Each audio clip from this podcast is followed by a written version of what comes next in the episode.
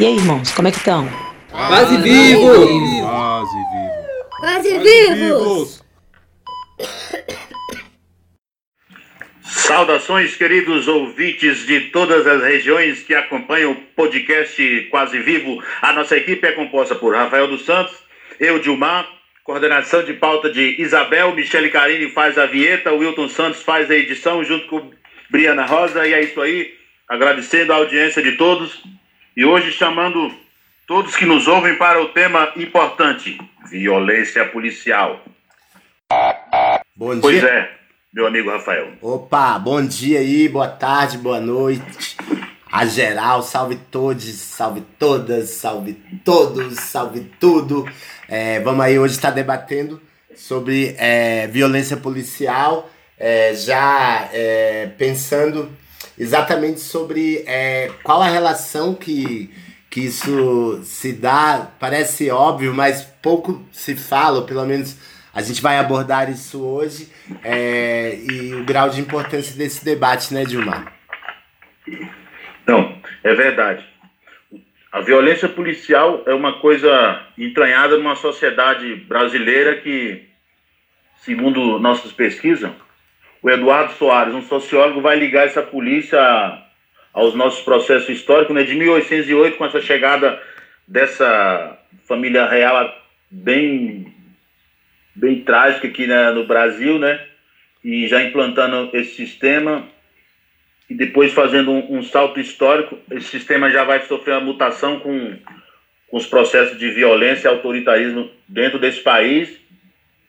E depois essa polícia, ela garante a propriedade privada, ela começa a ver os movimentos sociais como, como inimigo.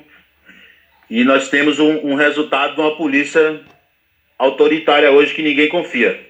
Não é verdade, meu amigo? Exato. Não, isso é importante já ser dito, porque vem a, historicamente com já com essa vocação de proteger o patrimônio dos ricos, já naquela comitiva a, do Dom João VI, é, e que ele chamava inclusive de guarda real da polícia, né?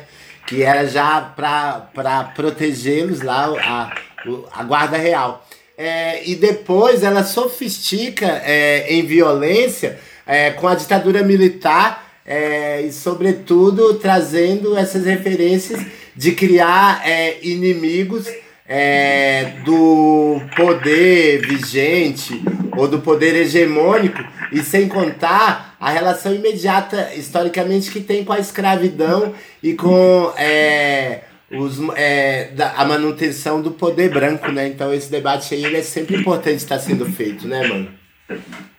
Não, é verdade. Você vai ver uma, uma polícia que aborda pessoas com diferentes, em diferentes espaços e, e pertencimento racial. Assim, há, há histórias de um vídeo que circulava na polícia do Distrito Federal, onde se faz uma palestra para os, os comandados. Atenção, senhores, vocês estão na área mais nobre da cidade. Povo que tem mais dinheiro, de repente, se vocês verem aí um, uma pessoa negra, vocês têm que tomar cuidado, porque a, as polícias também ficaram muito inteligentes, inteligentes, literalmente fazendo essas leituras desses Foucault. A gente viu nesses filmes aí que abordou isso de uma forma assim. Assim, é uma tragédia assim, tem, tem os estereótipos, mas tem algumas verdades, né? De como essa polícia foi é, equipada, o que nós vamos chamar de os Robocops de lá para cá.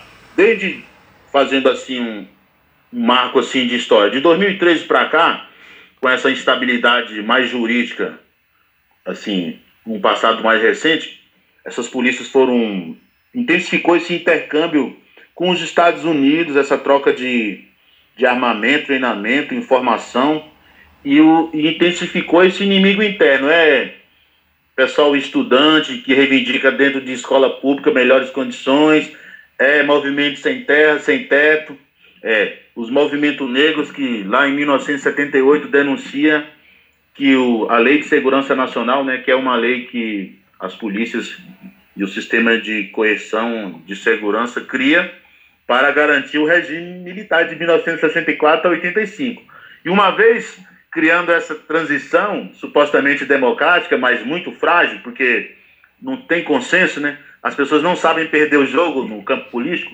De, de lá para cá, o inimigo interno migra para as pessoas negras, pessoas nos bairros mais periféricos, nos morros, não é verdade? É morador! É morador, é morador!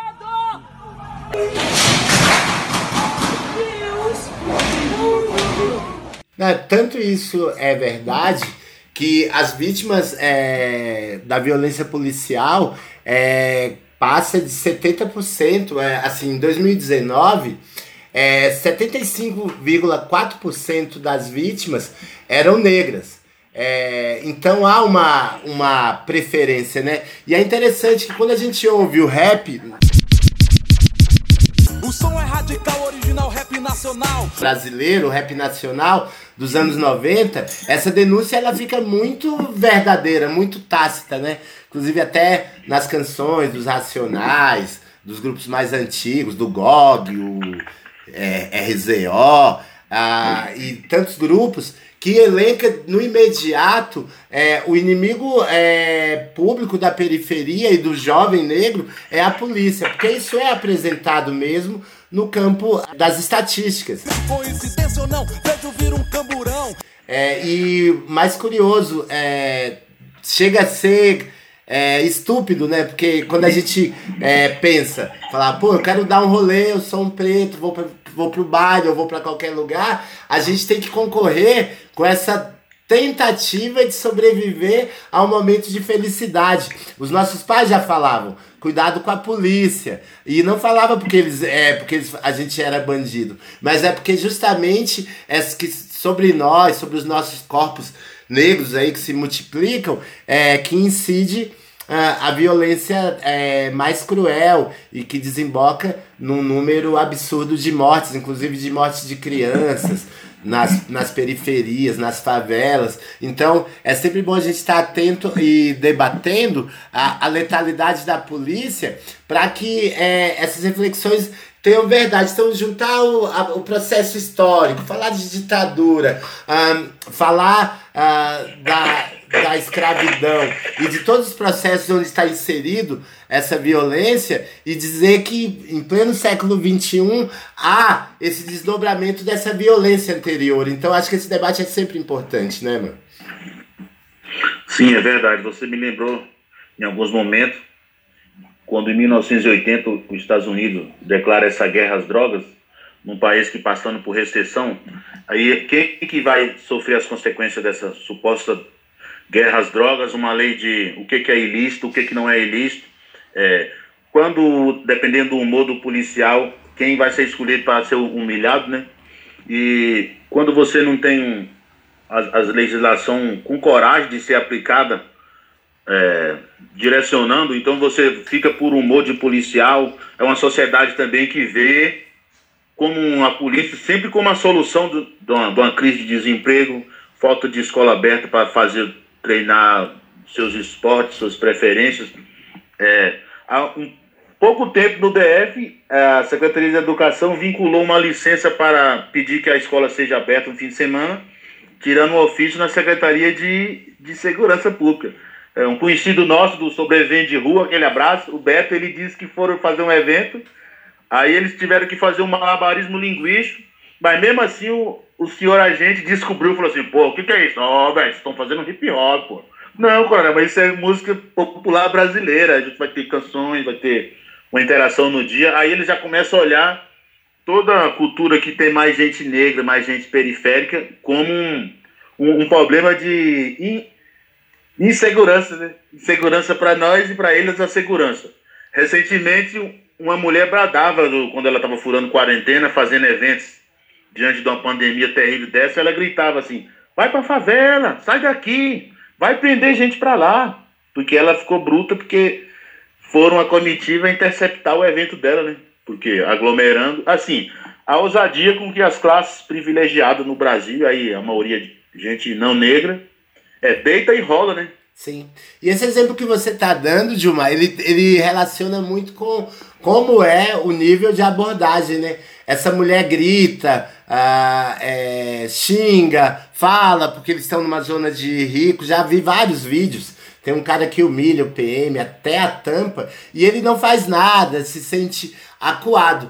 Quando é, é nas favelas, a ação é totalmente diferente. E aí essa coisa de conviver com tiroteios, ah, e estatisticamente é, ninguém confia, né? Ah, é difícil você falar, eu é, confiar na polícia, na ação é, da polícia, porque ela já, já, já te recebe ah, como um, um, um bandido em potencial. E toda essa relação ela é, ela é cientificada, ela é estudada, mas a gente não precisava ir muito longe. É, eu estava é, nessa pesquisa para esse debate de hoje, eu estava vendo o, é, o site aqui, fala é, universidades.com.br e ele traz é, uma, é, uma lista de manchetes policiais em que é, pessoas morrem justamente por, por uma confusão estranha que a polícia tem com os objetos que eles trazem. Ah, por exemplo, Minas Gerais, policial militar confunde celular com arma e atira em jovem. PM confunde é, macaco hidráulico em 2015 com arma e atira e mata dois na Pavuna, lá no bairro do Rio de Janeiro. Policial confunde celular com arma e mata rapaz no bairro é, Lagoa. PM admite que se confundiu e matou o jovem após ele deixar a mochila cair na baixada. PM é detido, acusado de matar jovem no Rio, após confundir estouro de pneu com tiros. Ou seja, é, nesses lugares, é, basta você ter algum objeto e aí isso serve como subterfúgio para ação policial. Mas você não ter objeto também. Caminhar pelas ruas, pelas praças, você está é, é, em risco, né? Tem até o livro da nossa amiga, da, da Ana Flausina, que ela debate muito sobre criminologia e violência policial, é o corpo negro ao chão, ou caído ao chão, é, onde ela é, traz essas referências é, bem pesquisadas, etc., para a gente não falar, nossa, nós somos negros, estamos aqui bradando contra a, é, a polícia. Mas na verdade a gente sabe dos riscos que a gente tem, a gente conhece várias histórias, a gente sabe como a, o, a corporação PM é uma antítese à vida do negro, quando não era para ser, né?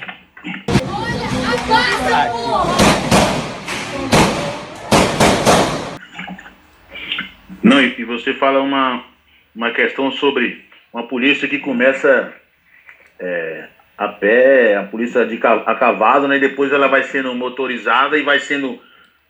Recentemente há uma, uma discussão sobre a centralização de novo dessa polícia, porque ela já é totalmente insubmissa a, a leis, comando de Superior Tribunal de Justiça.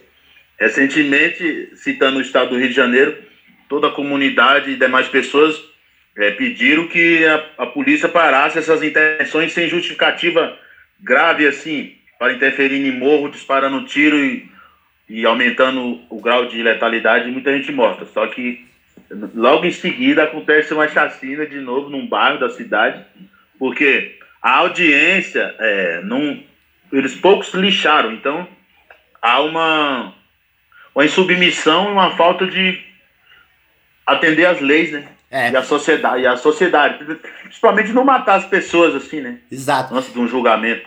Exato. Não, então, é, sim. Nós já estamos chegando ao fim? É, a gente, tem, a gente tem aqui, assim, é, pouco mais é, que dois minutos. A gente sabe que esse assunto ele é extenso é, e a gente trouxe assim, um panorama para um debate. Você citou o Rio de Janeiro, mas qualquer estado, ah, é, alguns mais agudos, outros, outros menos agudos, sofre com essa mesma intervenção ah, da polícia. E agora a polícia atrelada ideologicamente aos setores é, conservadores aí da, da ultradireita, uh, é. que tá endossando, tá pagando PM para e aí acaba que que a gente é, a situação de risco a, ela se torna menor, ela perdão, ela se torna bem maior e aí a gente precisa é, é, fazer muitas reflexões, mas a gente está chegando aí ao final do nosso podcast, né, Dilmar? E eu quero dar um abraço aí para toda a galera do Elementos Pretos, pro Yutão, pra Bibi, pra Isa, pra Isabel, pra galera que ajuda também atmosfericamente com seus pensamentos positivos. E é um grande abraço. Esse debate é um debate só como é norteador para outras conversas que a gente pode estar no futuro aí. Dilmar, contigo. Eu também quero agradecer as nossas audiências, pessoas que já acompanham o grupo aí, seja na Escape FM, e, com, e sempre com cuidado, né? E sobreviver é a regra, essa que é o, o nosso diferencial, porque vivemos em tempos difíceis, sempre recrudescendo, mas é a fé e a coletividade que nos salva aí. Aquele abraço aí. Quase vivos! Estamos quase vivos, esperamos continuar. Valeu, galera. Essa é uma produção Elementos Pretos. Apresentação e textos: Rafael dos Santos e Dilmar Durães. Ilustração: Isabel Oliveira. Trabalhos técnicos: Wilton Santos. Participação: Micheli Carim.